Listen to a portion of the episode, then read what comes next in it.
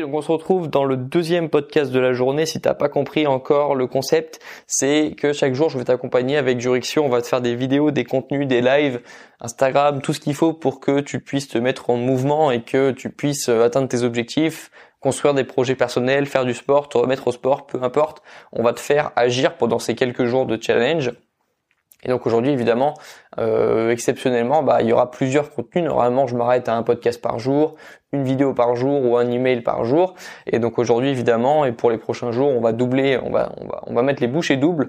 Et donc aujourd'hui, c'est le, deuxième podcast de la journée. Ce sera peut-être pas le dernier même, mais aujourd'hui, j'avais d'autres choses à te dire, comme le thème d'aujourd'hui, c'est la motivation, c'est le fait de se mettre en mouvement. J'avais d'autres principes intéressants à te donner. Je pense d'autres conseils que tu peux appliquer qui vont te permettre d'avoir des, des résultats dans, dans ton quotidien à toi. Donc l'importance, tout d'abord l'importance de calculer.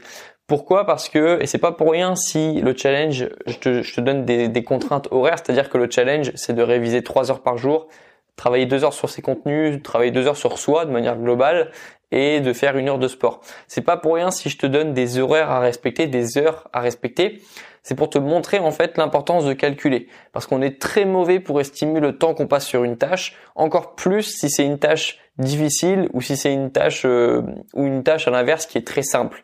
Par exemple, souvent on pense qu'on reste un quart d'heure sur le téléphone, on pense rester un quart d'heure sur le téléphone et puis au final on sait très bien comment ça finit. Parfois c'est une heure, parfois c'est deux heures, parfois c'est plus. Alors qu'au départ on pensait euh, y rester que quelques temps ou alors, si on te, je pense que si on te donne le téléphone et que tu y restes une après-midi, tu vas forcément te sous-estimer. Tu vas dire que tu y es resté une heure, une heure et demie, alors qu'en réalité, ce sera beaucoup plus. Alors qu'à l'inverse, lorsque c'est quelque chose de plus difficile, lorsque c'est quelque chose de pénible, comme parfois du sport ou des séances de révision, tu vas penser que tu y es depuis une heure déjà, alors que ça fait qu'un quart d'heure. Je pense que tu vois ce que je veux dire. C'est pour ça que c'est important de calculer le temps que tu passes sur les tâches dans ta journée, déjà pour te rendre compte que certaines de tes tâches sont euh, un gouffre temporel et te prennent beaucoup de temps et te donnent pas beaucoup de résultats euh, en contrepartie, et pour te rendre compte aussi que peut-être que tu révises pas assez, peut-être que tu fais pas assez de sport, et c'est ça explique aussi le manque de résultats que tu peux avoir dans ta vie. C'est pour ça que c'est important de calculer ce qu'on fait.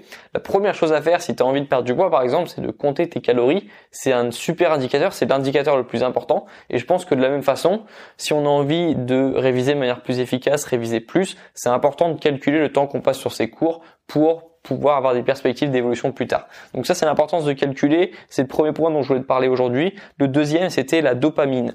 La dopamine, tu sais ce que c'est. Je t'en parle, je t'en parle souvent parce que c'est quelque chose d'extrêmement intéressant. La dopamine, c'est un neurotransmetteur qui va agir dans ton cerveau et qui va te faire te sentir bien. La dopamine, c'est ce sentiment que tu as par exemple lorsque tu viens de faire une séance de sport intensive et que tu te sens bien après, tu as galéré pendant plusieurs minutes et puis après tu peux te relaxer. Ça c'est le moment un peu de flottement que tu retrouves après une séance de sport intensive. La dopamine, elle est sécrétée par ton cerveau également après avoir fait une action qui te faisait peur, une action difficile, une action qui euh, même te, te terrifiait avant, euh, te terrorisait, je sais pas comment est-ce qu'on dit. Par exemple, si tu fais un saut en parapente et que ça te faisait ça te faisait très peur avant de te lancer, lorsque tu vas ratterrir, tu vas avoir vraiment un, vrai shot de dopamine, une vraie sécrétion de dopamine qui va te faire se sentir extrêmement bien. La dopamine, c'est quelque chose de positif. C'est quelque chose, c'est une drogue, c'est une drogue qui est légale. C'est pas pour rien que c'est euh, que c'est la, la sœur de la de la de la cocaïne. C'est une vraie drogue, mais une drogue qui est selon moi saine à condition cependant de pas tomber évidemment dans l'addiction. Parce que l'addiction je pense qu'il y a aucune addiction qui est bonne. Par définition une addiction c'est négatif. Même une addiction au sport, selon moi, c'est négatif. Mais euh, la dopamine, tu peux tomber comme c'est. La dopamine, c'est vraiment une, c'est vraiment une drogue. Hein. C'est vraiment une drogue qui peut te faire faire des choses exceptionnelles parce que les personnes qui aiment avoir des projets tout le temps, ce sont souvent des personnes addictes à la dopamine. Mais selon moi, il faut distinguer la dopamine naturelle et la dopamine artificielle. Comme dans tous les domaines dans la vie, je pense que la dopamine, ce qui est naturel, sera toujours mieux que ce qui est artificiel. Et selon moi, il faut faire attention à la dopamine artificielle. Je vais t'expliquer ce que c'est.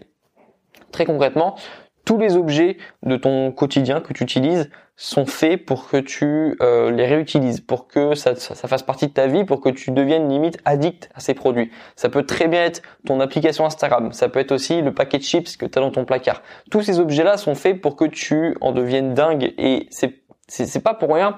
Tu sais, tu t'en doutes peut-être pas, mais il y a des, il y a des milliers d'euros, des, des millions d'euros investis, des millions de dollars investis chaque année par ces marques-là, par Pringles, par euh, par, Amazon, pas Amazon, plutôt euh, plutôt les réseaux sociaux comme euh, comme Instagram, comme Facebook. C'est la même société en plus. C'est des sociétés qui vont dépenser des millions pour que euh, chaque interface, chaque notification te provoque un shot de dopamine, te fasse te sentir bien et pour que tu y restes le plus longtemps possible. Il faut faire attention parce, parce que ces applications sont créées pour que tu y passes plus de temps.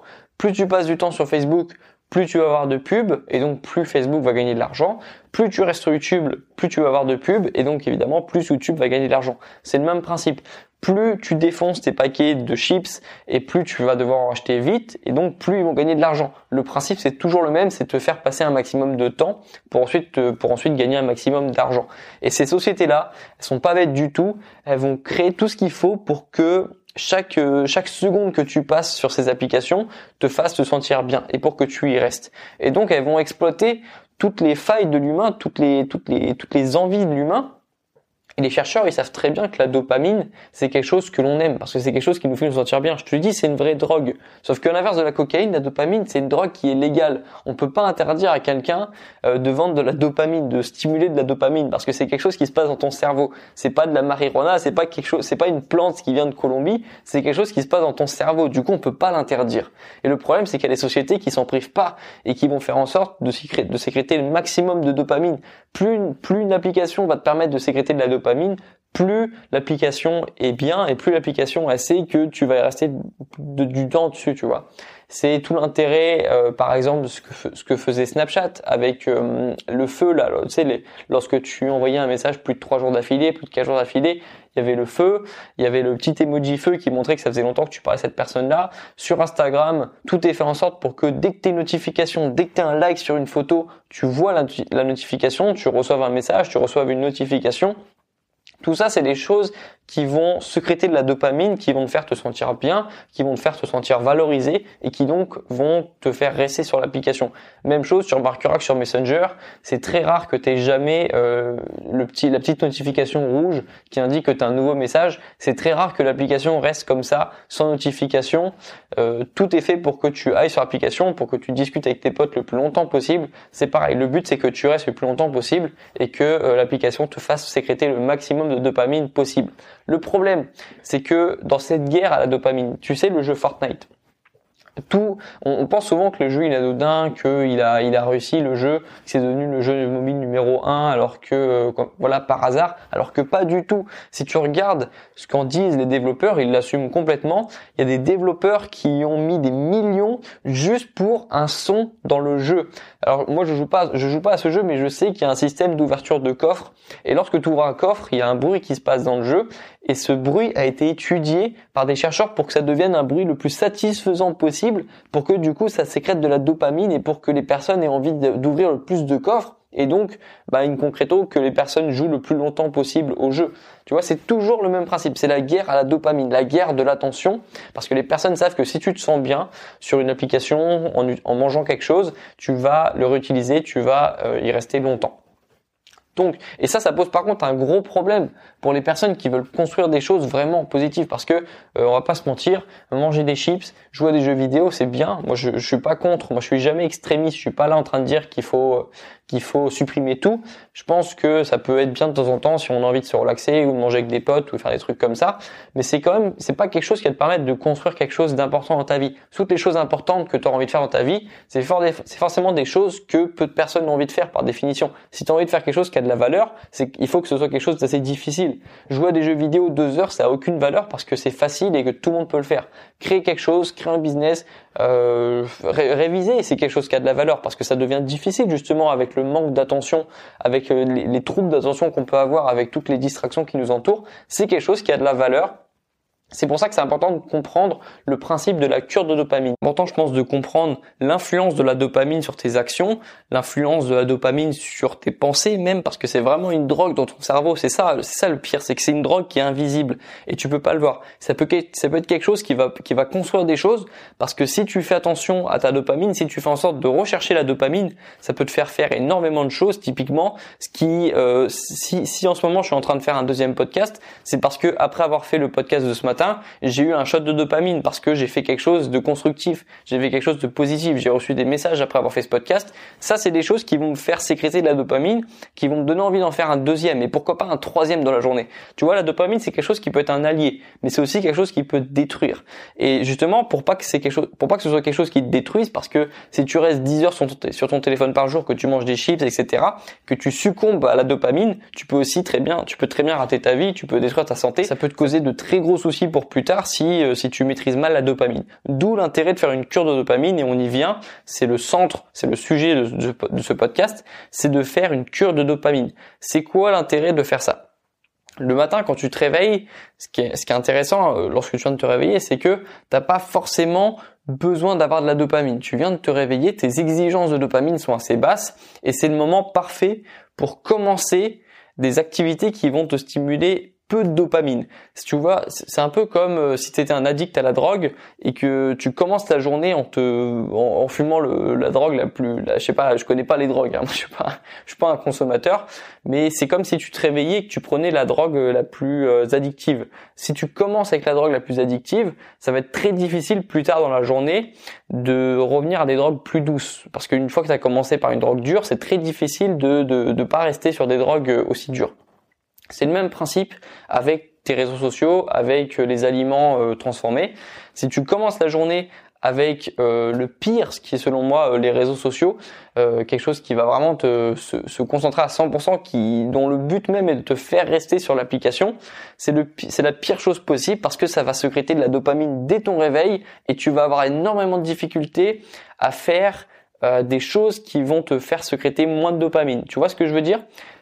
Les réseaux sociaux, c'est vraiment le max. C'est des applications qui sont faites pour secréter de la dopamine. Alors forcément à côté, réviser, euh, je sais pas, euh, ranger sa pièce, ça c'est des activités qui ont un faible niveau de dopamine. C'est des choses qui vont faire sécréter peu de dopamine.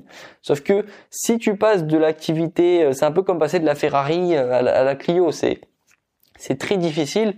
Donc l'intérêt, c'est de commencer la journée par les activités qui te font secréter peu de dopamine, mais un peu de dopamine quand même. C'est pas des activités qui vont te qui te faire te sentir euh, pas bien. Non, tu sais quand tu te réveilles et que tu fais des choses déjà, si tu te réveilles et que tu ranges ta chambre, tu vas te sentir bien. La journée elle sera bien lancée. Si tu commences la journée en faisant du sport, la journée elle va, elle va bien commencer. C'est des choses qui te secrètent de la dopamine, mais pas autant que la mauvaise dopamine. Moi, ce que j'appelle la dopamine artificielle des réseaux sociaux, qui te font croire que tu te sens bien alors qu'en réalité t'as rien fait de ta journée, t'as pas avancé et au contraire ça peut ça peut détruire cette dopamine artificielle. Donc moi je te conseille de commencer la journée par une, on va dire un shot de dopamine naturel. La dopamine qui est sécrétée après une activité euh, manuelle, pourquoi pas une activité créative, une activité positive qui va t'apporter des résultats dans ta vie, qui va te permettre d'avancer dans tes objectifs tout simplement.